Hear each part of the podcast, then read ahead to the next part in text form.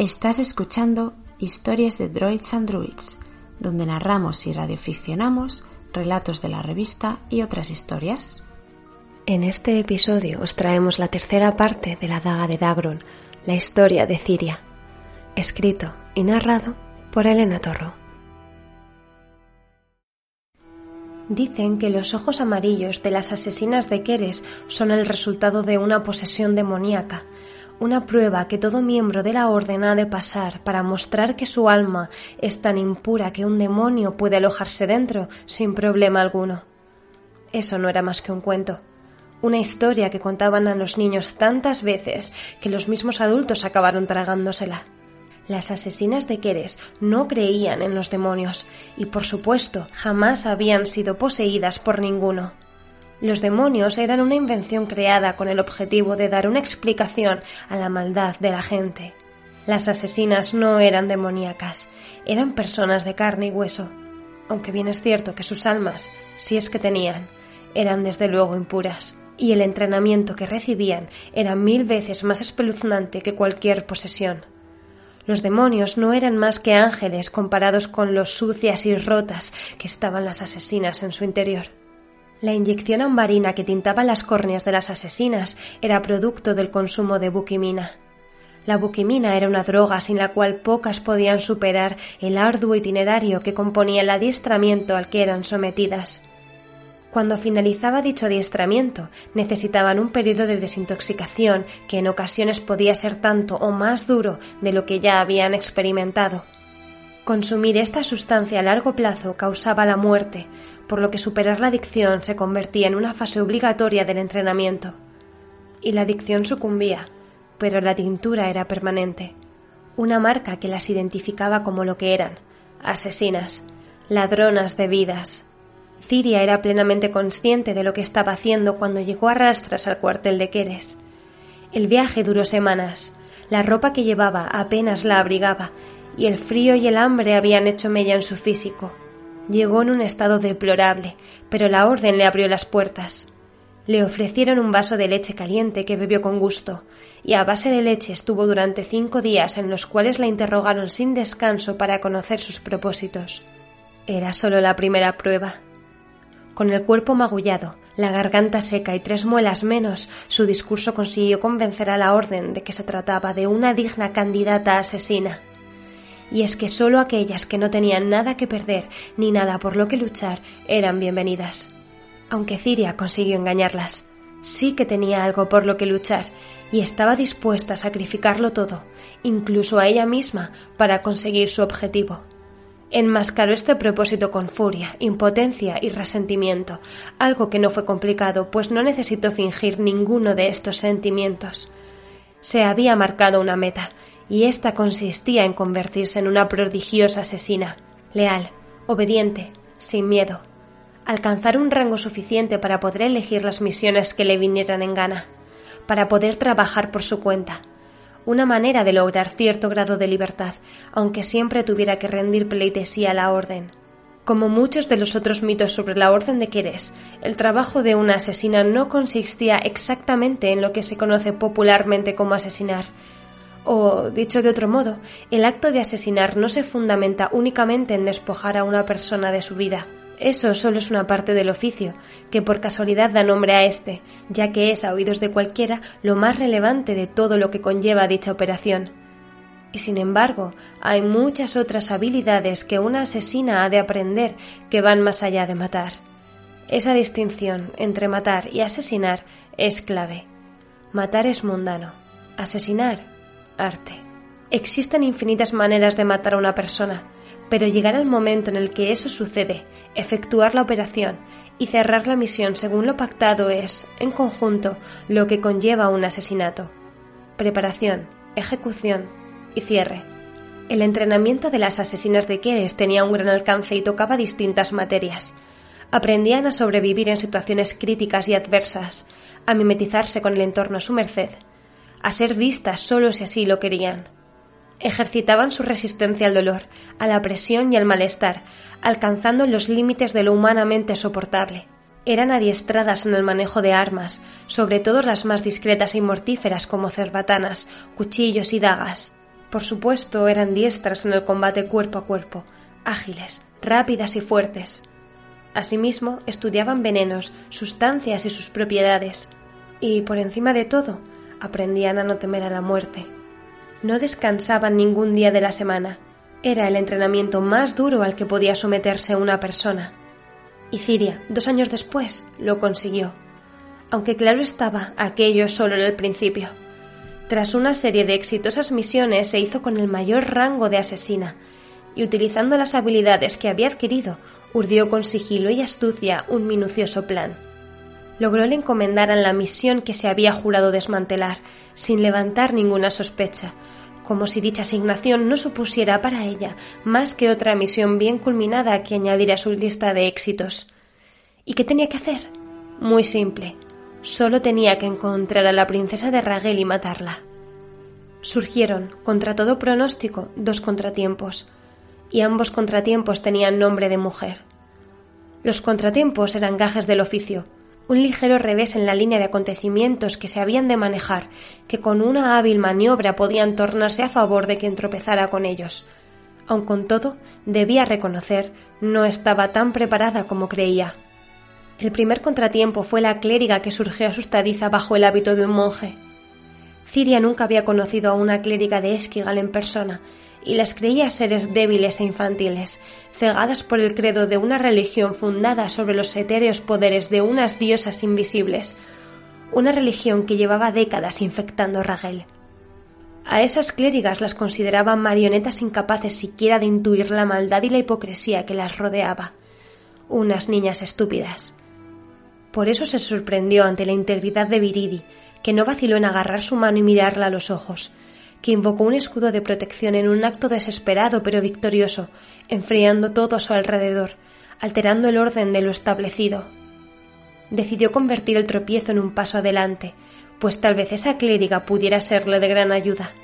El segundo contratiempo ocurrió casi tan fugaz que resultó imperceptible. Un evento que pasó desapercibido y que provocó un desequilibrio en los sucesos que debían haber acontecido. A veces ocurría, un suave golpe a un guijarro puede ocasionar una avalancha.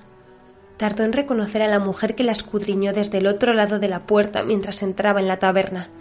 Durante un mínimo, leve e insignificante instante perdió el control.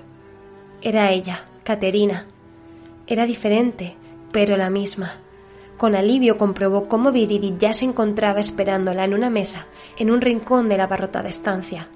Consciente de que Caterina clavaba sus ojos en su espalda, se sentó impetuosamente frente a la clériga y agachó la cabeza, susurrándole al oído una orden y procurando que sólo ella la escuchara. Santíguame, clériga, haz como que limpias mis pecados. Ya. A estos dos contratiempos se le sumó un golpe que no vio llegar. Viridi, a quien no había conocido hasta ese día, fue capaz de atestar ese certero golpe. Sus suposiciones eran correctas ya que Ciria tenía en su poder la daga de Dagrun. Llevaba mucho tiempo escondiéndola y le había costado alguna que otra vida, incluyendo la suya. Ese golpe fue duro, pero más duro fue reconocer que había cometido un error que podía haber evitado si no hubiera estado tan afectada emocionalmente. Jamás le había pasado nada similar en ninguna misión, más bien era cierto que ninguna misión había tenido lugar en Ragel. Desde que había puesto un pie en la ciudadela, tenía la constante sensación de que cada ciudadana, guardia o mercader sabía quién era. Aunque la realidad era que la gente se apartaba a su paso, rezando a las diosas que el trabajo que le había sido asignado no estuviera relacionado con ellos o sus familias. El error había sido dejar que Caterina se marchara después de su encuentro. Cuando regresó al templo por la noche, enseguida sintió que alguien la seguía, y no era precisamente un monje. Esperó tras una esquina y atacó, tumbando a Caterina de un solo porrazo, todavía estupefacta al toparse con ella en el último lugar donde esperaba encontrarla. Era evidente que las sospechas de la antigua caballera habían despertado primero al cruzarse con ella en la posada y después al ver que acudía a una cita con una clériga de Esquigal.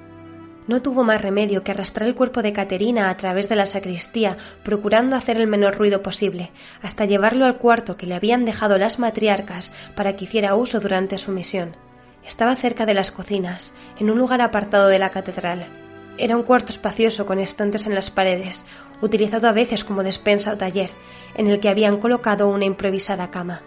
Allí ató a Lady Caterina. Se aseguró de que su prisionera se encontraba bien sujeta y amordazada. No quería que escapara al despertar. Le limpió con la manga el hilo de sangre que resbalaba por su mejilla antes de salir hacia la capilla, donde había quedado para verse con Viridi.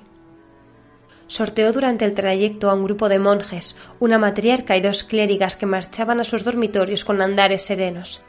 Cuando llegó, ella le estaba esperando, murmurando oraciones a sus diosas. Ha ocurrido un ligero contratiempo.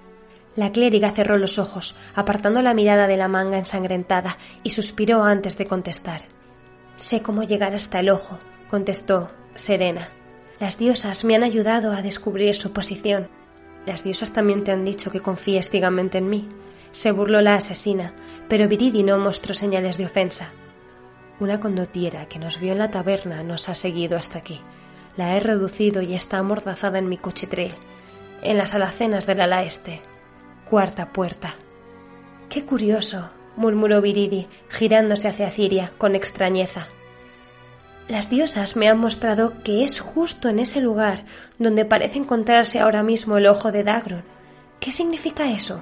¿Lo has tenido escondido todo este tiempo? No, respondió tajante, poniéndose en pie. Significa que una matriarca acaba de descubrir que tengo una mujer equipada con una armadura inconsciente y amordazada en mis aposentos. Cruzaron nuevamente la solitaria y silenciosa catedral, sumida en la oscuridad nocturna, apenas alumbrada por la tenue luz de unas cuantas velas que dejaban encendidas a modo de ofrenda, previo pago de algún feligrés. Si había algo que molestaba enormemente a Ciria, era precisamente desandar lo andado, el acto de volver sobre sus propios pasos, el retroceso, la sensación de estar perdiendo el tiempo, de haber cometido un error que podía haber sido evitado fue mayúscula su sorpresa al encontrar en la alacena que tenía como aposento no a una matriarca, sino a tres. ¿Qué significa esto, asesina? preguntó una de ellas. ¿Y qué hace la clériga Viridi contigo a estas horas? Esta niña se topó con la intrusa que yace inconsciente a sus pies, señora, respondió sin el menor ápice de temblor en su voz, consiguiendo disimular el pequeño espasmo que le provocó comprobar que Caterina había despertado y que contemplaba atónita la escena. Si me disculpan, necesito continuar con mi trabajo. Las matriarcas le cortaron el paso. Hemos encontrado el cadáver de la madre Angra, continuó otra de ellas, curiosamente en la habitación en la que habíais de reuniros esta mañana. Ciria cruzó los brazos y esbozó una sonrisa condescendiente. Viridi permanecía impertérrita con las manos en posición de oración, moviendo únicamente los ojos de la prisionera a la asesina y de la asesina a la prisionera. Me enteré de su desaparición, por supuesto. Por eso comprenderéis que haya capturado a esa fisgona que deambulaba por la catedral, siguiéndome a altas horas de la noche. ¿Tú te crees que somos tontas, asesina? Por todas las diosas, creíamos a las queresianas más inteligentes. ¿No es así, hermanas? Aun henchida de enfado, hablaba con calma. Hay dos evidencias en esta sala, asesina. Tú y esa mujer que traes presa os conocéis, ¿no es cierto? y por algún motivo habéis conseguido engañar a la buena de Viridi, nuestra inmaculada clériga, para que se una a vuestro circo. Me temo que acabáis de convertiros en enemigas de la iglesia de Esquigal, y no nos queda otra opción que apresaros. Las matriarcas, mucho más ágiles de lo que cabría pensar dada su edad y su envergadura, se agarraron las manos formando un círculo. Pronunciaron unas palabras que parecían venir del mismo infierno, que sólo ellas podían comprender. Una explosión de fuego negro manó del centro de las matriarcas.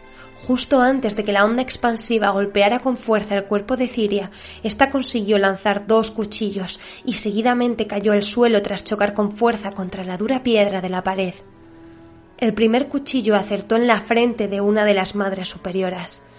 El segundo se deslizó por el suelo hasta acabar en las manos de una desconcertada Lady Caterina, que antes de ser atizada por el explosivo conjuro consiguió agarrar el arma con una de sus manos. La matriarca herida de muerte yacía abatida ante la furiosa mirada de sus hermanas, que rebosaban coraje y rabia. ¿Cuál fue su desconcierto cuando comprobaron que Viridi, que se había agazapado en el suelo, se levantaba sin el más mínimo rasguño? La clériga, de un rápido vistazo, respiró tranquila al ver que Ciria, aun herida, abría los párpados, recuperándose del ataque, buscando con la mirada a Viridi. La clériga señaló a una de las matriarcas con el dedo, y Ciria comprendió al momento que le estaba indicando cuál de las madres superioras escondía bajo su hábito el colgante con el ojo de Dagrun. Infiel, traidora, insolente, insultó la matriarca Viridi. ¿No te das cuenta de que es una asesina, de que es una enemiga? Nosotras somos tu familia, te hemos enseñado todo lo que sabes, y nos lo pagas con tu falsía, tu deslealtad. La clériga, por primera vez en su vida, arrugó las cejas. Las diosas me han hablado. Juntó las palmas de las manos sobre su pecho. Y me han revelado que vosotras andáis en pos de la daga con el pernicioso propósito de utilizarla. Ciria, sin embargo, pretende destruirla. Yo no soy una infiel madre. Las infieles sois vosotras. Ciria se puso en pie, no sin esfuerzo. Caterina hizo lo propio, empuñando el cuchillo que había utilizado para liberarse de sus ataduras. Ambas estaban muy débiles. Una de las matriarcas, la que no portaba el ojo de Dagron, se volvió hacia Caterina y le arrebató el cuchillo con facilidad, situándose tras ella y apretando la hoja contra el cuello de la condotiera. En esos momentos era bastante más fuerte que ella.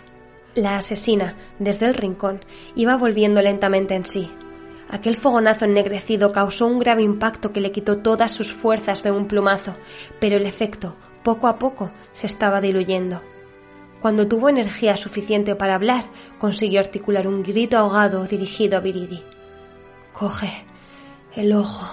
La clériga saltó hacia la matriarca que se encontraba frente a ella y le propinó un puñetazo. La Madre Superiora no tardó en contraatacar, rodeando el fino cuello de la clériga con sus arrugadas manos, alzándola sobre el suelo y apoyándola contra la pared. Viridi pataleaba, notaba cómo se quedaba sin aire.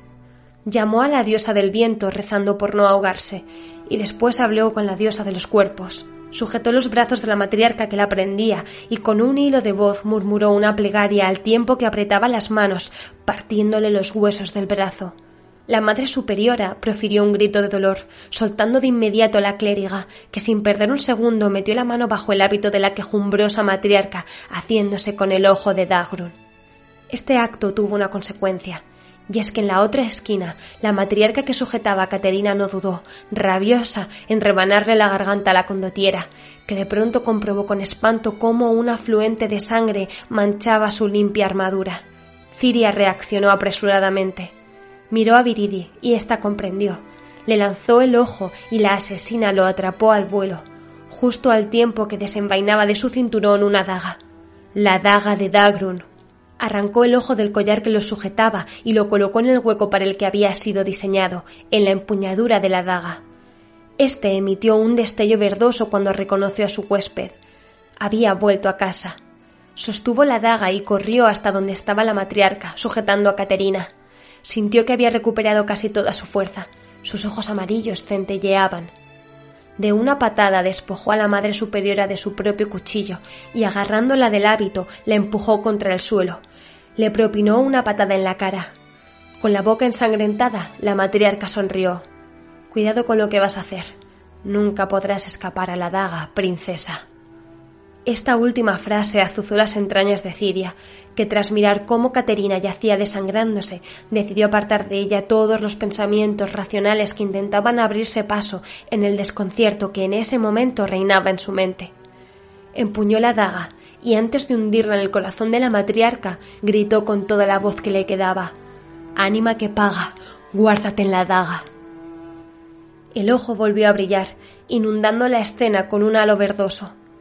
La matriarca quedó al instante despojada de toda vida, con los párpados abiertos y la sonrisa escupida en sangre. Se volvió hacia Caterina. Viridi la sostenía por la espalda. Le había quitado el ferreruelo y la pechera, y sujetaba entre sus livianas manos la garganta de la condotiera, intentando contener la hemorragia. Ciria agarró su rostro, dejando escapar una lágrima. Hazlo, la instó Viridi, antes de que sea tarde. La asesina asintió la daga de Dagrun seguía brillando. Podía sentir cómo el ojo de su empuñadura palpitaba bajo su mano. Abrió las ropas de Caterina, y allí donde se encontraba su corazón, clavó la daga al tiempo que pronunciaba Ánima que vaga, escapa de la daga. El cuerpo de Lady Caterina sufrió un enérgico espasmo. Comenzó a convulsionar. Viridia apenas podía sujetarla. Tenía que hacer un gran esfuerzo para no soltarla. Ciria extrajo la daga de su cuerpo y contempló con asombro cómo la herida de su pecho se cerraba, seguida del tajo que le cruzaba la garganta, que pasó de ser un corte abierto a convertirse en una tenue cicatriz rosada. Mirando con terror la daga, Ciria le arrancó el ojo y tiró el arma al suelo. Se arrodilló y se cubrió el rostro con sus manos, sintiéndose sucia, contaminada, corrompida. Una horrible sensación se apoderó de ella. Lo que había hecho la había privado de cualquier atisbo de humanidad que quedara en su interior, si es que aún quedaba algo. Tenemos que salir de aquí, susurró Viridi, vistiendo de nuevo la condotiera, que se retorcía levemente, despertando poco a poco. Todavía temblando, Ciria recogió la daga del suelo y la volvió a envainar en su cinturón. Le tendió el ojo a Viridi, que lo guardó en su faltriquera. Entre las dos agarraron a una semi-inconsciente Caterina, que apenas podía mantenerse en pie, pero al menos sí lo suficiente para que pudieran cargar con ella. Nadie las vio salir de la catedral, a excepción de la Madre Superiora, que yacía junto con los cuerpos sin vida de sus hermanas, gimiendo del dolor que le infligían sus brazos fracturados. Era una noche muy fría, mas ese frío les ayudó a llegar despiertas hasta la posada. La dueña reconoció la condotiera y concedió, no sin recelo, que sus acompañantes la subieran a sus aposentos. Pagaron un buen precio por su discreción. Viridi encendió la chimenea, mientras Ciria le quitaba por completo la armadura y la ayudaba a tumbarse en la cama, arropándola. Lo siento, Caterina, le susurró, apoyando la frente contra la suya. La clériga se acercó a ellas y se sentó en el otro lado de la cama. Eres la princesa de Raguel. No era una pregunta, sino una afirmación. Ella sintió, y Caterina le agarró la mano. Ciria se liberó. No le quedaba nada que esconder a las dos mujeres que se encontraban con ella. Cuando saltaron el palacio, siguió las asesinas hasta la sala de armas, viendo cómo intentaban encontrar, sin éxito, una daga bautizada como daga de Dagrun. La princesa sabía dónde estaba escondida. No tenía ni idea del poder del arma, desconocía que fuera un bien codiciado. Solo sabía que por algún motivo estaba entre las armas custodiadas personalmente por el rey. Así que decidió robársela a su padre, y sin decir nada a nadie, decidió escapar. Su deber era proteger Raguel, y por ello, quizá cegada por la rabia que le había provocado la sucesión de los acontecimientos, decidió que era su responsabilidad descubrir qué había llevado las asesinas de Keres a cometer tal masacre en su palacio por una daga.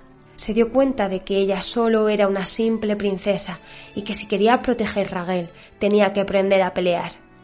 Eso la llevó a Keres. Allí leyó sobre la daga de Daurun y la historia que destapó le revolvió las entrañas. La misión para robar la daga había sido sufragada por la iglesia de Eshkigal. Lo único que acabaría con la cólera que sentía era destruir aquella daga. Y, según había leído, solo podría hacer eso de una manera, devolviéndosela a Dagrun. Caterina se quedó dormida en los brazos de Ciria. Viridi contemplaba la escena, conmovida. Las diosas me mostraron que estabais conectadas, explicó Viridi sin que nadie le preguntara. Confío en ti, Ciria y quiere ayudarte a destruir la daga. Ciria no le preguntó si estaba segura. No le dijo que el camino sería arduo, que ahora tenían en contra la iglesia de Esquigal, al reino de Raguel y a las asesinas de Queres. Había dejado un rastro de cadáveres y solo ellas sabían la verdad de lo que había sucedido. Tendrían que huir por la mañana temprano, atravesar las murallas de la ciudadela, enfrentarse al frío esperando que éste se tornara cada vez más compasivo conforme fueran caminando hacia el sur. No le dijo todo esto, porque la clériga ya lo sabía. Viridi tenía un alma pura, pero no era idiota. A la mañana siguiente harían acopio de todas sus pertenencias, comprarían víveres y prepararían sus macutos y falteriqueras. Se harían con dos caballos e irían a recuperar la yegua de Lady Caterina. Cambiarían sus ropas y se vestirían de mercenarias. Dejarían de lado todo lo que eran para convertirse en fugitivas. Pero antes de que eso sucediera, las tres mujeres se quedaron dormidas bajo el calor de las llamas en la última noche tranquila hasta dentro de mucho tiempo.